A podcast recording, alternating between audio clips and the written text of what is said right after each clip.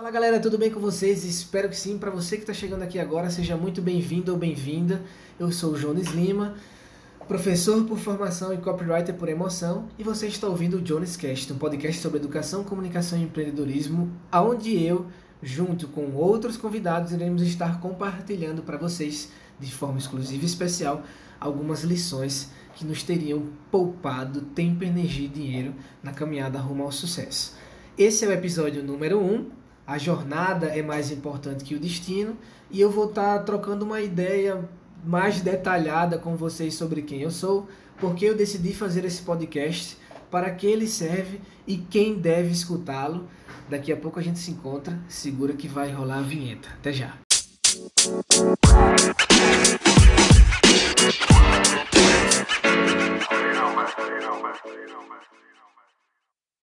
Antes de começar, é claro que eu preciso agradecer a todos e todas vocês. Muito obrigado pela audiência. E já vou desejar que nos próximos episódios você esteja aqui para que a gente continue junto compartilhando muito conteúdo exclusivo e especial, como fonte, é claro, de uma jornada, porque ela é mais importante do que o destino. Esse é o tema do episódio de hoje, onde eu vou falar sobre quem sou, porque decidi fazer esse podcast para que ele serve quem deve escutá-lo. E já vou começar de forma disruptiva, iniciando pelo ponto 2, que é o porquê eu decidi fazer esse podcast. Para você que está aqui, é claro, provavelmente se já me conhece sabe, mas se não me conhece vai descobrir agora. Eu gosto muito de falar. Às vezes eu falo até mais rápido do que eu penso e isso faz com que as palavras saiam um pouco atrapalhadas. Eu já vou pedir desculpas a vocês por isso e pelo fato também de eu estar gravando esse podcast diretamente da minha casa. Eu sou alagoano de Maceió, moro num bairro de classe média baixa. Sou filho de um funcionário público, um policial militar e de uma dona de casa, que sobretudo é uma grande artista. E momentaneamente estamos em tempo de pandemia. Hoje é dia 26 do 11, são 3 horas da tarde exatamente. Tem uma galera que está fazendo reforma nas casas. Próximo da minha casa também existe uma, eu diria que uma base para uma empresa que cuida de saneamento básico. É, e também vai passar um trator ou outro. Tem os motociclistas que colocam aquelas, aqueles escapes que são barulhentos. Enfim, cachorro vai latir, buzina vai tocar, alguém vai chamar, mas eu vou seguir porque esse é um podcast da vida real. E como eu estava dizendo para vocês, eu decidi desenvolver um canal de comunicação nesse formato porque gosto muito de falar. Esse formato é o mais adequado para isso e porque eu acredito que compartilhar informação é a melhor forma de praticar e oferecer transformação pessoal intelectual e coletiva, social. Eu venho consumindo há determinado tempo muitos podcasts e isso me ajuda também a não estar tá com o telefone o tempo todo carregando. Se for imagem, vídeo, vocês sabem que o telefone descarrega mais rápido e dá para escutar um podcast fazendo uma caminhada, algo que eu gosto bastante, ou até uma, uma corrida. Uh, dá para você escutar um podcast andando no ônibus, se deslocando para algum lugar, dentro do Uber, enfim. É só colocar o fone no ouvido e de forma confortável adquirir aprendizado, quiçá ensinar em um momento também. Provavelmente você que está aí do outro lado vai ser um convidado do Jones Cast e eu já estou ansioso para trazer a primeira pessoa na próxima semana. Prepara, não vou dar spoiler ainda não. Vamos lá.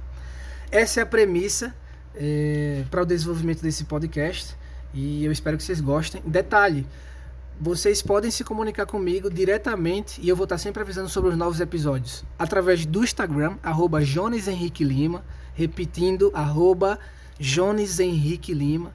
Tá sempre acompanhando por lá, eu vou deixar lá sempre as informações sobre as novidades aqui no podcast. E também tô totalmente adepto, sou totalmente adepto e aceito todos os tipos de críticas, principalmente as negativas, para que eu possa aperfeiçoar e melhorar isso aqui para vocês e sugestões de convidados e de temas, é claro. Partindo para um ponto aí que não está na sequência, mas que diz respeito ao conteúdo de hoje, que é para que esse podcast serve e quem é que deve escutá-lo, a resposta, a resposta é muito simples. Para que eu, eu necessariamente, junto com você, nós possamos, por meio de exemplos da vida real, aprender mais sobre educação, comunicação e negócios no universo on e offline, de forma híbrida é assim que se tratam os humanos que têm a extensão da sua personalidade já de forma digital na internet. E aí, sempre que eu puder, eu vou estar trazendo algum ator da vida real, algum personagem da vida real que está dentro do universo da educação, da comunicação e dos negócios, seja on, offline, para discorrer aqui com vocês essa, esse possível caminho sem as pedras, para que você possa economizar tempo, dinheiro e energia, porque isso, com certeza absoluta, vai fazer com que você consiga acelerar no seu processo de objetivo de meta, independente do que você fizer. O terceiro ponto, que na verdade era o primeiro sobre quem eu sou, aproveitando para dizer que esse vai ser um episódio bem curtinho e que no próximo eu vou trazer aqui um engenheiro civil, empreendedor, amigão, super gente boa, não aguentei segurar o spoiler e vou fazer de tudo para que até no máximo a próxima quinta-feira esse episódio esteja no ar. Nós vamos falar sobre três coisas que você precisa desenvolver para ter sucesso. Não se preocupe que a gente não vai estar tá vendendo nada mágico aqui, nenhuma fórmula mágica, é tudo da vida real, do cotidiano, muito trabalho duro e é claro, foco e preparação no objetivo e para atingir a meta. Eu, na verdade, estou nesse momento copywriter. É, mais do que isso, é, um bom estudante também, continuo como sempre. E apesar de estar fora da sala de aula, um bom professor. Por formação é, e seguindo aí uma linha de um roadmap né, da, da minha vida acadêmica, didática, desde a educação básica, eu terminei o ensino médio em 2008. Inclusive, eu estava me recordando aqui eu tenho cinco amigos que carrego lá desde 2002. Nós nos conhecemos na quinta série e graças a Deus e ao nosso trabalho estamos todos muito bem resolvidos com a nossa vida e evoluindo bastante. Na metade ali do caminho rumo ao sucesso, que depois chega lá, se ressignifica o sucesso e segue mais uma vez em busca de mais transformação e com certeza absoluta com um propósito ainda maior. Eu, Ezequiel, Maurício, Luciano, Antônio Henrique é, formamos uma, uma micro equipe aí, quase que uma gangue na época da escola. Fomos péssimos alunos. Na verdade, cada um era bom em uma coisa. Eu, especificamente, sempre fui muito conectado ao universo das linguagens, códigos e suas tecnologias. Por isso que fiz letras na Universidade Federal. Primeiro, por essa facilidade. Segundo, por indução de um professor da, da educação básica na época, o professor Isaldi, que foi uma peça fundamental nesse processo de transformação é, da, de você estudante ali dentro da escola para você acadêmico na universidade. Eu entrei na universidade, eu tinha 17 anos de idade. Eu decidi que ia fazer letras com 14 anos, eu estava no primeiro ano. Aqui em Alagoas, na época, 2008. 2006 eu fiz o primeiro vestibular. É, nós tínhamos, o processo seletivo, na verdade, que se chamava processo seletivo seriado, era partido aí nos anos do ensino médio. Então, no primeiro ano, você já tinha que decidir qual graduação que você ia fazer para fazer lá a sua inscrição para o vestibular da Federal de Alagoas. E com 14 anos eu tomei essa decisão. Com 17 eu já estava dentro da, da faculdade. Mas antes do que isso, no mundo empreendedor, é claro, antes de começar o trabalho, já durante a escola, digo o trabalho CLT, contratos, esse, esse mundo business, eu freelei, né, como um bom molecão com galera da família, pais de amigos. Eu me lembro muito bem aqui que o meu primeiro job, inclusive, saiu de dentro da escola com o Ezequiel, que hoje é um engenheiro químico, trabalha na Petrobras. A mãe dele na época tinha um jornal, não sei se foi 2003, 2004, não lembro. E aí ele me convidou para junto com o Maurício, que já foi gerente geral do Banco Bradesco aqui no Nordeste. Hoje é, faz parte da equipe de segurança pública aqui do estado, é um policial militar inclusive um dos melhores do seu tempo. É, fomos entregar os jornais, a gente tem acordado 30 reais, até hoje não recebi esse dinheiro. Ezequiel vai escutar esse podcast depois e Maurício também tomar. Como uma fonte, inclusive, de, de transcendência. Aproveitar para dizer para vocês que deixar esse conteúdo aqui é muito valioso para mim, porque eu queria ter escutado os meus antepassados também, de alguma forma, ou os escritores que eu sou apaixonado também, de alguma forma. E eu sei que lá na frente, os meus sucessores vão ter a oportunidade de, inclusive, acompanhar a trajetória é, de alguém que está tentando construir algo sólido para que possa seguir aí transformando a nível global toda a sociedade. Depois desse job, eu lembro que o marido da minha tia, o Mário Jorge, também empreendedor, o pai dele é, foi dono de um dos parques, é, diria que de bairro aqui em Maceió, um dos maiores, mais tecnológicos na época, até pouco tempo existe uma praça aqui que é conhecida como Praça Faculdade, que recebia esses equipamentos para final do ano a galera se divertir e brincar. E eu lembro como se fosse hoje, o Mário, Mário Jorge, carinhosamente conhecido por nós como Maru, vindo deixar bilhetes aqui em casa, eu era criança. Cresci e ele, numa oportunidade, estou lembrando desse job, é, porque foi algo bem marcante, no centro de convenções, eu acho que eu tinha 14 anos por aí, 12, não, 13, não lembro. É, ele tinha os infláveis, dentro do centro de convenções aqui estava rolando uma feira, e aí ele me convidou, junto com a minha prima, Patrícia, que vai ser mãe breve. É, e a minha tia que também faziam parte lá do cotidiano do trabalho, no final do dia ali, noite até umas 10 horas, final de tarde até umas 10 horas, para tomar conta da galerinha dentro dos brinquedos, avaliar o tempo ali, tá coordenando, fazendo gestão de pessoas. Uma das coisas que você precisa desenvolver para ter sucesso, inclusive. E aí depois eu segui ainda na época da escola com um pai de um amigo que já não mora mais aqui no bairro, seu Jairton. Ele tinha um negócio de castanha de caju artesanal em casa, fazendo algumas entregas. Ele sempre convidava a gente quando a gente estava de férias ou quando a gente estava de bobeira, e aí sempre dava para arrastar um dinheirinho também. Depois disso, é, é claro que as amizades ficam, os jobs vão embora, né? Ou evoluem, se transformam para melhor, mas as amizades ficam. E outro detalhe interessante dessa época da escola ainda é que a minha atual futura esposa, a minha atual esposa, a mulher que eu amo, a Ana Carolina Azevedo Farias, uma cientista, uma bióloga cientista, melhor dizendo, estudava no mesmo lugar que eu, só que a gente estudava em séries diferentes e horários diferentes. E praticamente passamos 10 anos é, trocando ali de corredor e não nos notamos, só depois que nós nos reconectamos, eu posso dizer assim. Vou chegar nessa parte também. E existe essa curiosidade ainda da época da escola. 2008 concluindo o ensino médio com 17 anos, eu não queria ir para a faculdade, eu queria trabalhar, eu queria ganhar uma grana, mas acabei caindo direto lá. O processo seletivo foi bacana, inclusive eu passei em 11 lugar em letras português aqui na Universidade Federal de Alagoas no ano de 2009. Foi o ano que eu entrei na faculdade. É, nesse ano eu tive a oportunidade também de participar de um programa gratuito aqui de ensino de língua estrangeira no centro no maior centro de educação da América Latina, que é o CAGB, ou mais conhecido como CEPA. Para quem é de Maceió, vai reconhecer. Para quem não é, dá um Google aí.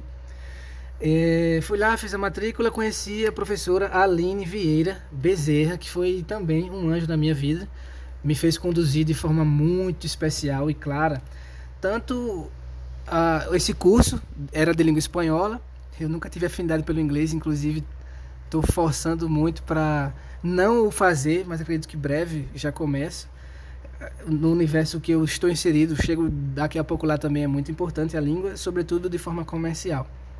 E aí, a professora Aline, eu acredito que estava terminando o doutorado, um processo seletivo para entrar na universidade como efetiva, né, através de um, de um concurso público. É, nós também nos encontramos lá dentro e ela foi a pessoa que me apresentou o mundo das tecnologias quando meu pai comprou um computador e trouxe aqui para casa, a gente começou a usar a internet desse cara, inclusive levamos pizza, eu e meu irmão. Eu tenho um irmão, Lucas, que vai ser pai breve, eu vou ser tio do Judá. É... Foi algo que realmente abriu ali uma janela que fez um sol entrar. Diria que dentro do mito da caverna essa foi a minha luz, porque não necessariamente meu pai tinha a condição de estar. Tá de dar a gente a melhor escola, os melhores passeios pedagógicos, é, de fazer com que a gente pudesse adquirir background e know-how no dia a dia. E aí a, internet trouxe, né, até dentro de casa, me aproximando também através dos jogos de RPG, na época era uma febre, Mu, Tibia, entre outros, de coisas que eu não conhecia e que eu precisava conhecer. Isso acabou que abriu a minha cabeça. A tecnologia ela foi fundamental na minha transformação como pessoa e para que eu pudesse chegar até aqui. A professora Aline me ajudou bastante nesse quesito e depois como minha orientadora no TCC também na universidade, que teve como tema é, o uso de tecnologias no ensino de espanhol como língua estrangeira. Passando para 2010, eu entrei na Chuck Jones, foi meu primeiro emprego com CLT. A Chuck Jones era uma surf shop para um molecão que estava numa das capitais litorâneas mais bonitas do planeta. Trabalhar numa surf shop era a realização de sonho. E aí, dentro de um processo seletivo bem complicado, complexo pra caramba, demorado, eu fui um dos escolhidos entre muitos. Fui lá, entreguei um currículo e aí começou aquele todo o processo, com entrevistas, ligações. Inclusive, eu lembrei agora que na época eu tinha um 1100, aquele lanterninha, que eu pirei uma época esperando o telefone tocar e demorava de semana em semana. Acabou que em junho de 2010 eu comecei a fazer o treinamento em loco dentro da Chico Jones, no centro aqui de Maceió na loja que era a maior de todas. Eu acho que na época tinham seis a oito lojas por aí, nos shoppings e em alguns lo locais estratégicos aqui na cidade. E aí eu tive acesso ao TVV, técnicas de venda no varejo, acesso a, a vender para pessoas, acesso a, a, a persuasão, a primeira vez acesso a um copyright, porque o TVV basicamente era um funil de vendas com a jornada do cliente totalmente preparada ali para o dia a dia do varejo sem saber até que era um copyright. O salário mínimo era 535 reais. Eu passei quase que um ano na Chuck Jones e sempre dobrava isso com comissões. Adorava vender, adorava satisfazer ali a pessoa, adorava resolver o problema dela, contornar as objeções. Inclusive, aproveitando para lembrar que é, o Bruno também provavelmente vai estar escutando esse podcast. E eu queria deixar marcado aqui para os próximos 100 anos e para quem vai estar ouvindo isso daqui a mil anos como a tumba do faraó, alguém vai encontrar lá o podcast do Jonas Mumificado, é, que o Bruno é um dos meus melhores amigos, além da galera da escola, e que nós, de uma forma muito rara, conseguimos nos encontrar duas vezes em dois trabalhos diferentes. Daqui a pouco eu chego no segundo, mas a chegada do Bruno foi um divisor de águas dentro do meu processo como vendedor na Arctic Jonas, porque eu já tinha adquirido todo um know-how para passar para essa galera nova que estava chegando. Ele foi uma delas e a gente criou uma conexão de irmão inseparável. Hoje estamos juntos é, com uma boa amizade depois de muitos altos e baixos, também é, tranquilamente num lugar onde Deus preveu para Bruno, é, com certeza absoluta, passar por dificuldades é algo fundamental na vida de todo mundo e ele conseguiu passar por isso de forma muito especial hoje, sendo um dos gerentes de uma das lojas também que trabalha com material de surf shop, surfwear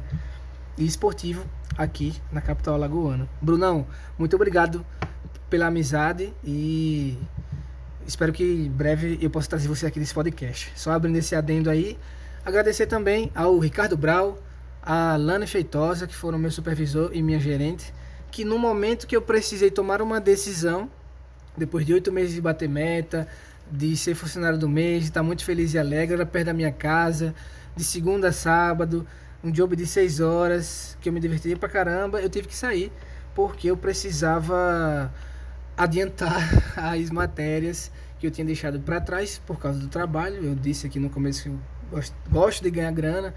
Eu tinha esse fito, depois de sair da escola, acabei caindo na faculdade diretamente. É, e aí adiantar esse currículo lá acadêmico, porque eu não poderia deixar para trás. Sempre foi um sonho dos meus pais colocar o manel de formatura no meu dedo e eu queria realizar isso para eles. Realizei e essa realização trouxe outras realizações por exemplo, essa daqui, o, Johnny, o Johnny's Cast.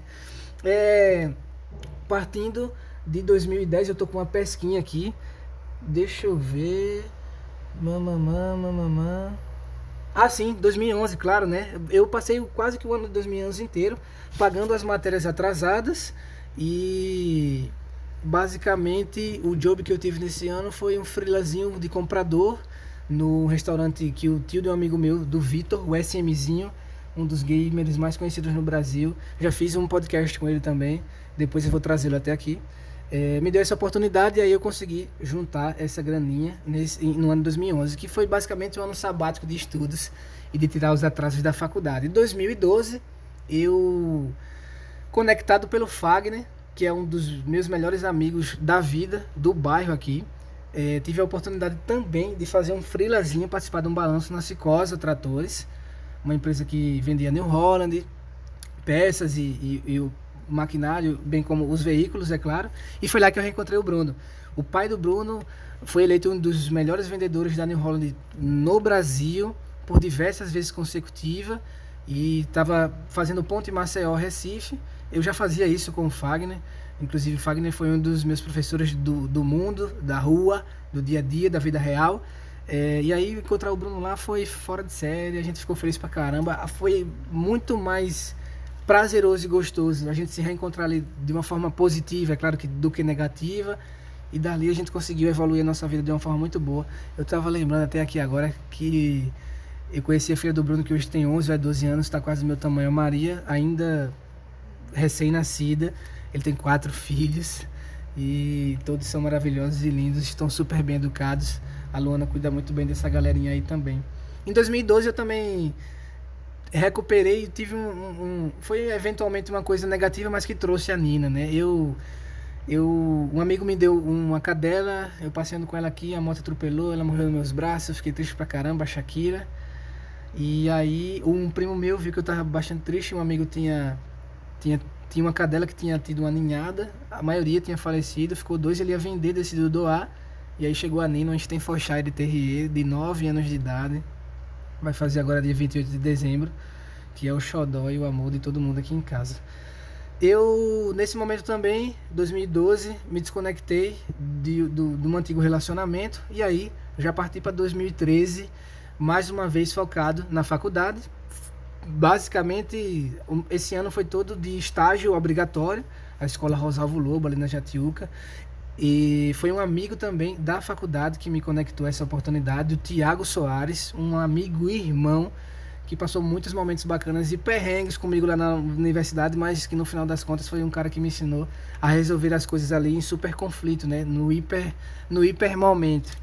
Nós fizemos muita coisa bacana juntos dentro da faculdade é, e do lado de fora também, principalmente para que a gente pudesse ajudar ali, porque a faculdade de letras cheia de mulherada.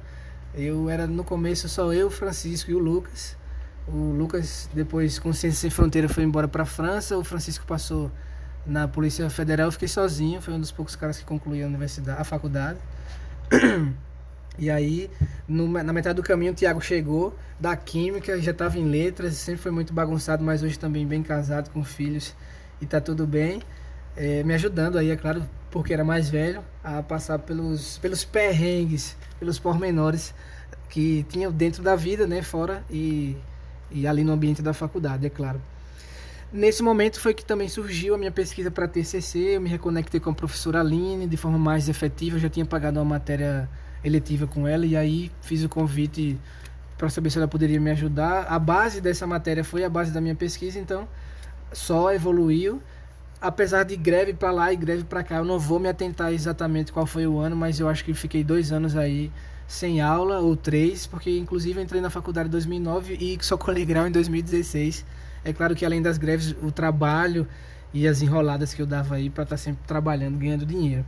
Quando foi em 2014, eu mais uma vez fiz outro frilazinho também na carteira, na Wizard é, vocês sabem, se não sabem, para quem está ouvindo aí, que as lojas comerciais têm tempos que, que trazem mais oportunidade de venda. É, para confecção, por exemplo, na Chuck Jones eu fui fisgado em junho, maio, treinei até junho, fui efetivado em julho, inclusive, para pegar o Dia dos Namorados. A minha primeira venda foi para uma menina que queria comprar uma camisa para um namorado. E na Wizard foi finalzinho do ano, comecinho do outro, que é tempo de matrículas. A Wizard é uma escola de inglês e aí eu tive a oportunidade de passar três meses lá, recebi também um treinamento da Wizard que foi maravilhoso, um divisor de águas no meu processo como copywriter, vendedor e professor. E a partir desse momento eu já estava finalizando a faculdade, percebi e já tinha adquirido a segurança necessária. Nesses anos que eu não trabalhei efetivamente no comércio de forma efetiva CLT, eu tive dando aula para cá, para lá, de forma particular para algumas pessoas da família, alguns amigos do bairro. 2014, quando eu saí da Wizard, eu fui diretamente para uma escolinha aqui próximo de casa. Eu lembro como se fosse hoje, eu saía todo, como diz a minha mãe, emperiquetado, todo socialzão e de bike. Acho que eram uns 5 km de bike por aí. Era bom que logo cedinho, um pouco trânsito, e aí nem dava para suar, mas na volta o bicho pegava. Só que na volta tava tranquilo, tranquilo. E uma dessas voltas o pneu furou e foi foi foi massa porque eu percebi que realmente o trabalho duro é o que faz o sucesso no final das contas. Eu caminhei carregando a bicicleta, computador nas costas, solzão, para casa de volta. Você fica meio chateado ali no momento, é claro, mas tinha que seguir a jornada porque ela é mais importante do que o destino. E aí acabei que fiquei quase que um ano lá nessa escolinha. Era séries iniciais, ali quinto, sexto, sétimo, oitavo ano, turma com oito, dez pessoas no máximo. Mas foi muito importante para que eu me introduzisse dentro do espaço escolar, do ambiente escolar. Eu ainda não tinha tido essa oportunidade. Somente lá no Rosalvo Lobo, mas era diferente. o, o, sistema é, dentro do, da parte pública e privada do ensino é diferente. Falo que o sistema, em relação a, a todo o contexto né, das pessoas, da, do, do nível de intelectualidade e social daquelas pessoas, e é claro que se, tão, se são das pessoas, são dos professores também, da direção, enfim, mais do que os alunos até. Foi quando eu tive, no outro ano, em 2015, a oportunidade de experimentar isso, no Santíssima Trindade. E também a oportunidade de experimentar alunos do, do primeiro nível até ali o último nível da escola.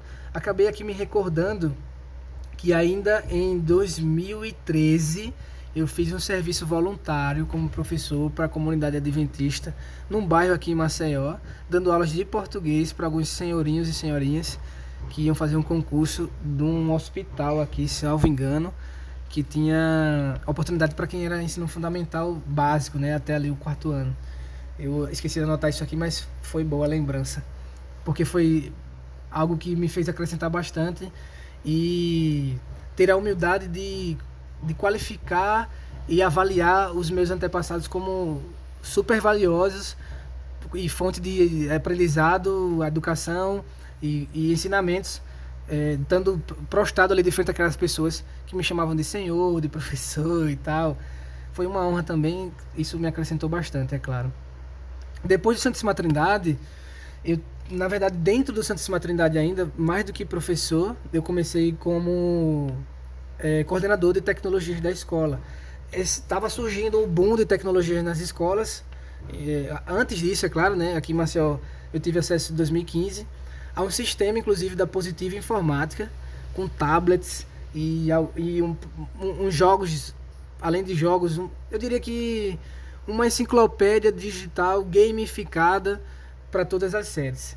É, recebi o treinamento com o Reginaldo, também se ouvir esse podcast, foi uma pessoa muito importante porque veio de fora e me deu um treinamento exclusivo para que eu pudesse aprender sobre esse processo da introdução das tecnologias, das TICs na educação. E aí foi uma oportunidade grande e maximizada, justamente porque desde as séries iniciais até as séries finais eu tive inserido ali em todas as salas, em todas as classes, em todos os momentos. Isso foi algo que me aproximou mais da tecnologia e da digitalização das coisas.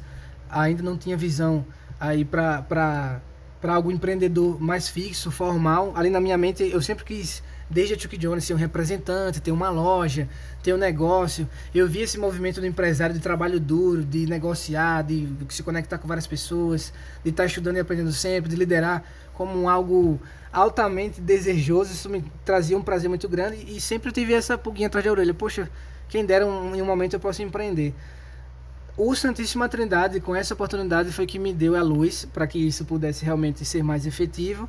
É, e aí foi que eu fiz a minha primeira turminha de reforço. Eu aluguei uma sala aqui perto de uma galeria, fiz a minha primeira turminha de reforço.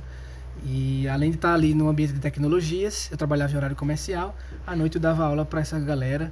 Um desses alunos acompanho até hoje, inclusive nesse momento é um atleta profissional e joga na base de um dos clubes aqui de Alagoas, o Vitor Bueno. Como qualquer outro atleta, não tem saúde. Ser atleta não é ser saudável.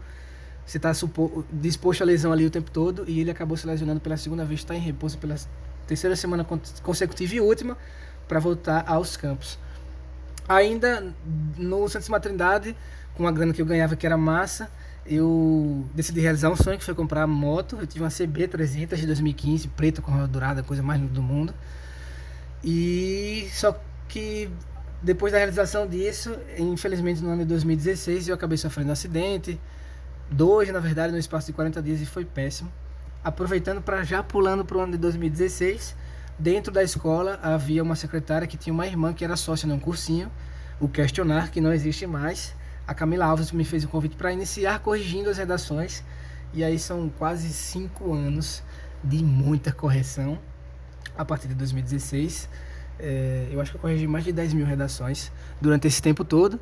E também, depois de um determinado momento, comecei a dar aulas lá, fazendo introdução de, de literatura, trazendo conceitos argumentativos para redações, mas o meu trabalho efetivamente era sentar com o aluno durante 10, 15, 20 minutos, até uma hora às vezes, para estar tá mostrando para ele os erros que ele estava cometendo, de acordo com as estruturas, né? Porque não era só Enem, tinha vestibulares particulares, concurso também, que ele deveria seguir ali para ter uma nota máxima, ou a melhor nota, ou a nota que pudesse aprová-lo, é claro. Ainda em 2016, eu recebi no final do ano o convite para ir para o Marista, uma rede internacional. Só que antes disso foi quando eu sofri o acidente. Mais ou menos, eu colei o grau em 2016, em junho, comecinho. Acho que cinco, três dias depois, era um sábado, eu voltando, primeiro acidente. Inclusive estava indo buscar a Carol. É, graças a Deus não estava com ela, nem, nem com nenhum outro, outro garupo. E foi péssimo, horrível. Tive uma ira enorme. Deixei a moto lá, tinha seguro, claro. O, cara que, que bateu em mim veio me trazer em casa e eu todo ignorante, enfim. A lembrança não é boa e a sequela mental fica. Daqui a pouco chego lá. E 40 dias depois, de novo, aí dessa vez foi mais assustador ainda porque eu fui catapultado. Eu bati num carro e a moto ficou e eu fui jogado, arremessado 20 metros. Graças a Deus não quebrei nada, mas foi uma sensação muito ruim, péssima. Das duas vezes eu liguei pra Carol, ela contactou o Luquinha, o Luquinha que foi me buscar. O meu irmão é sempre um anjo na minha vida e está trazendo outro anjo aí para nossa família, que é o Judá. E depois de ter passado ali um mês, o primeiro acidente, se passa um tempo, a moto se consertando tal, voltei mais empolgado do que nunca. Depois do segundo acidente já foi bastante diferente. Aí foi quando eu comecei a avaliar realmente o que é vida, o que é presente, comecei a meditar sobre morte, sobre aquilo que eu poderia deixar aqui, o que eu não poderia, o legado que eu deveria trabalhar para evoluir, a família que eu queria construir.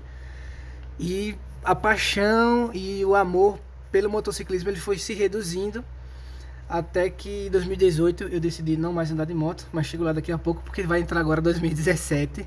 Eu ainda estava no questionar e no marista. Eu passei o ano bem focado, juntando uma grana, que é uma grana inclusive que está guardadinha até hoje.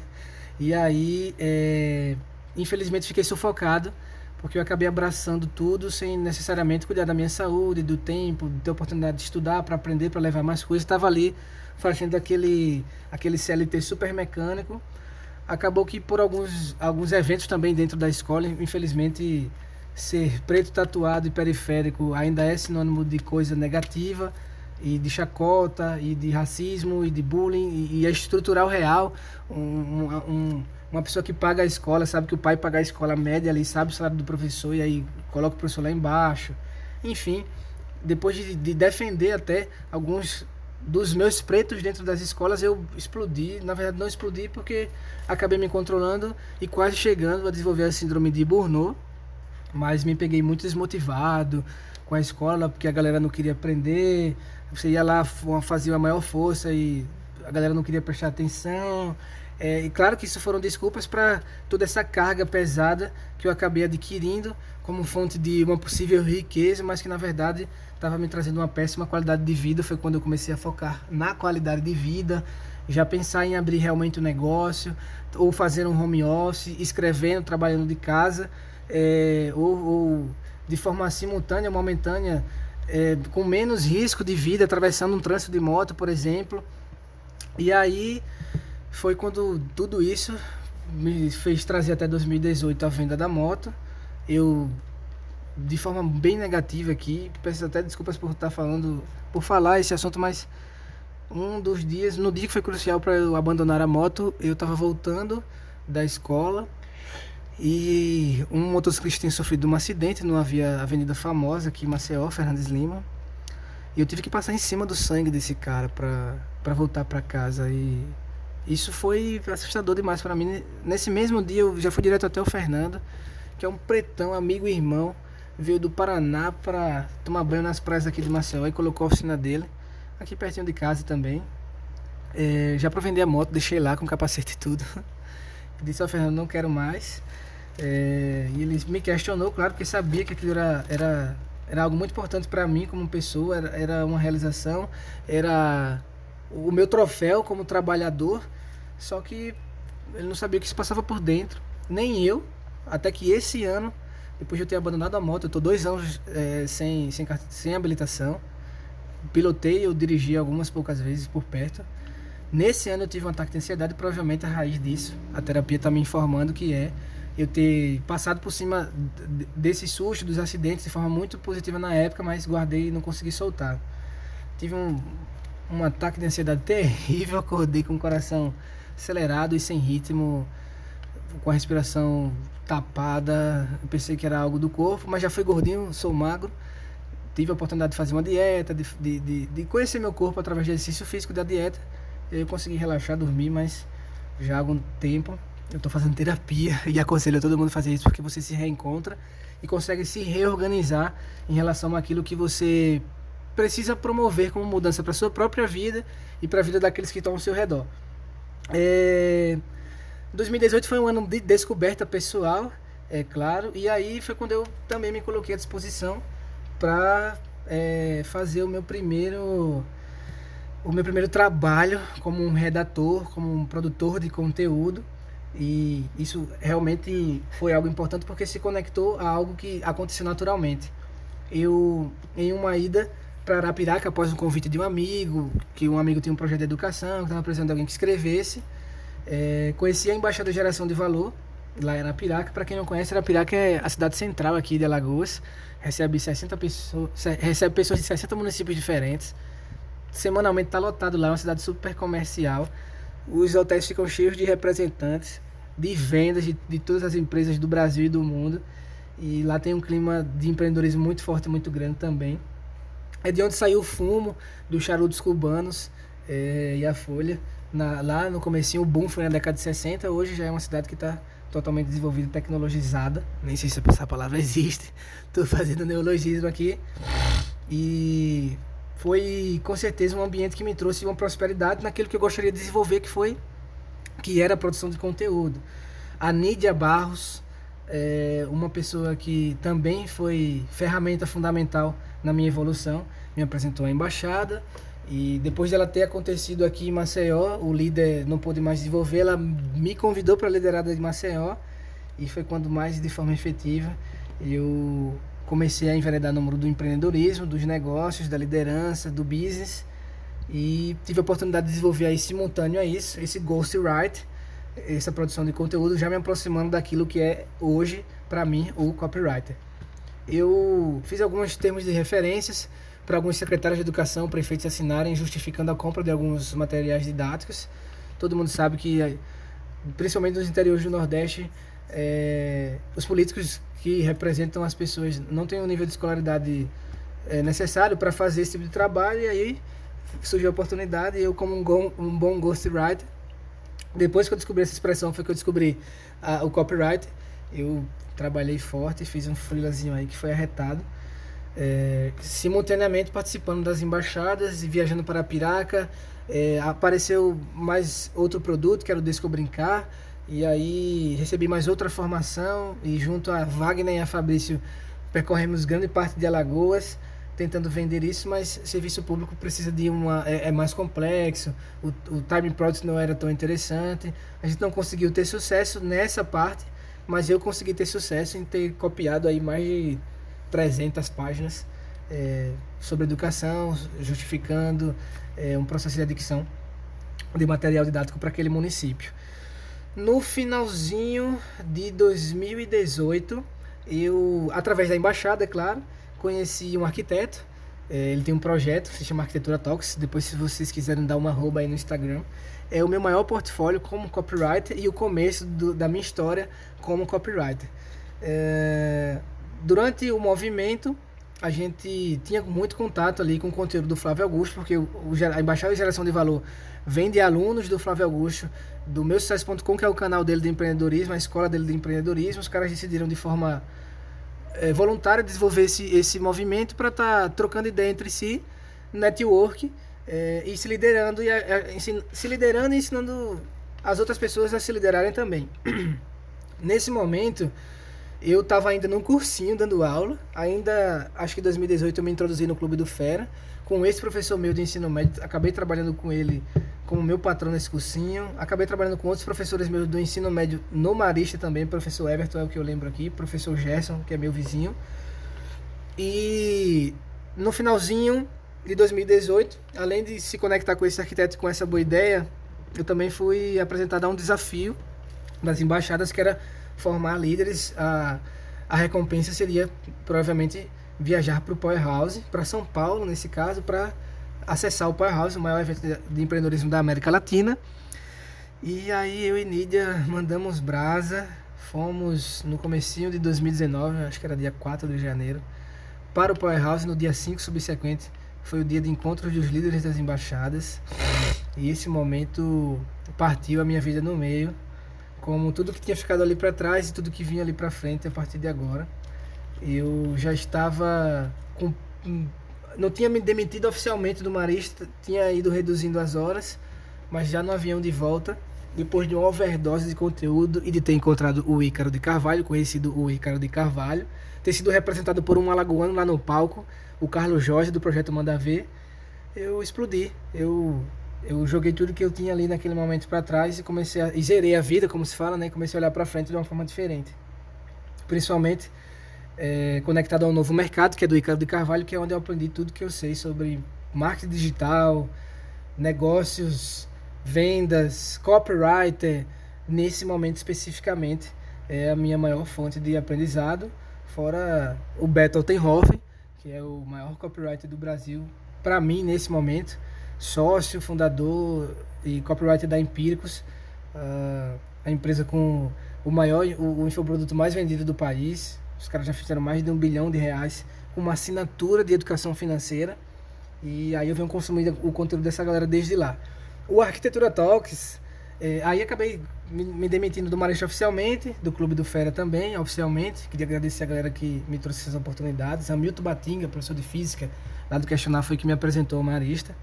E depois eu fui pescar no balde do Clube do Fera. O professor Josivaldo também estava lá de matemática e me ajudou bastante.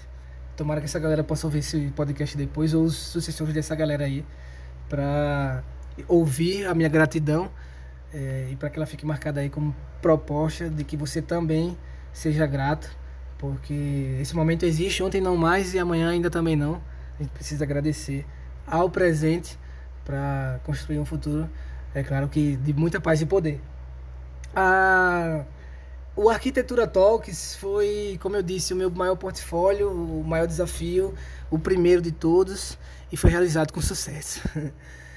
Passamos meses focados nesse projeto, no Oceano Azul, basicamente um evento é, ou um movimento para arquitetos e designers que trouxe aqui para Maceió trações internacionais. A gente lotou o centro de convenções com 500 pessoas, movimentamos mais de 100 mil reais em menos de um ano.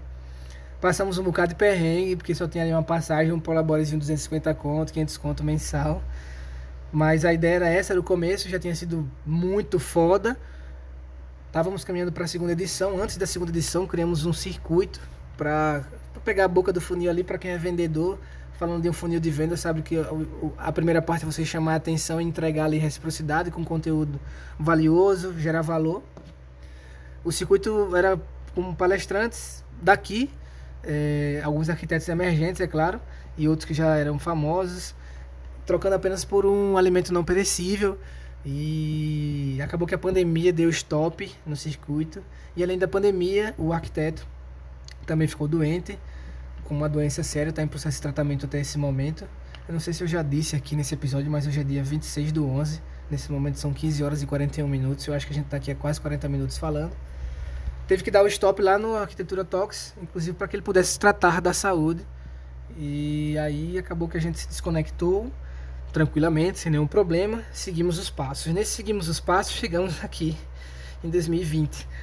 O primeiro job que eu fiz depois do Arquitetura Talks foi com a Tuila, uma arquiteta. Desenvolvi com ela junto é, o, o, o. Deixa eu lembrar aqui. Espera aí que isso foi muita arquitetura, né? É, a mentoria Arquiteta de Sucesso foi meu primeiro lançamento de um infoproduto 100% aos moldes do desafio do Ícaro de Carvalho. Também foi 100% orgânico. O que a gente gastou foi deslocamento, comidinha e tal, para gravar as aulas e não sei o que. Levantamos aí 3K, foi surreal depois de dois meses, é claro, de geração de valor, conversar com o grupo ali, com a galera, entregar para eles muita coisa boa. O lançamento deu esse bom resultado, isso me ajudou bastante. porque não sobrou muita coisa do Arquitetura Talks, na verdade não sobrou nada. Tudo foi para para pagar o que a gente já tinha organizado e já tinha acertado ou devolver o que a gente tinha recebido. É, como qualquer outro expert, toma a decisão de seguir ali ou o caminho dos infoprodutos ou da sua própria profissão. A arquiteta decidiu seguir o caminho da profissão e foi quando eu me conectei com a Neide e a Josi Gomes de Barros, duas, duas economistas e super mulheres empreendedoras aqui de Alagoas, que possuem a editora Cabe. Fizemos um lançamento, fui convidado para fazer um lançamento de um No-Bray. Para quem não sabe o que é No-Bray, é o produto gratuito. Você vai usar ali para criar uma lista, uma base, para depois vender para essa base, para essa lista. É... Foi massa também, a gente obteve sucesso, batemos a nossa meta, atingimos o objetivo que esperávamos. Passou o Freela, eu me conectei com a galera da Viralize, Natan, é, que foi uma pessoa super especial no Powerhouse. Passamos dois dias juntos lá. E eu achava que a galera me rechaçava, porque eu era do Nordeste e tal. Pelo contrário, todo mundo só queria saber do Maceió, do Jones, de falar bom dia. e o Natan foi uma dessas pessoas que visualizou aí uma, uma oportunidade maior mais na frente e acabou se realizando. Eu faz, fiz um fila para o pessoal também da Viralizo, a primeira incubadora de lançamentos do mundo. E foi uma honra ter aprendido com essa galera de forma bem efetiva e fazendo aí o meu primeiro, diria que depois de um tempo de home office, meu primeiro trabalho realmente a distância 100%, que ninguém era daqui, inclusive os caras são dois para vir para cá para Maceió, todo mundo quer morar aqui. Tem que aproveitar porque já tá acabando os lugares, hein? Você que tá do outro lado, venha-se embora logo. É...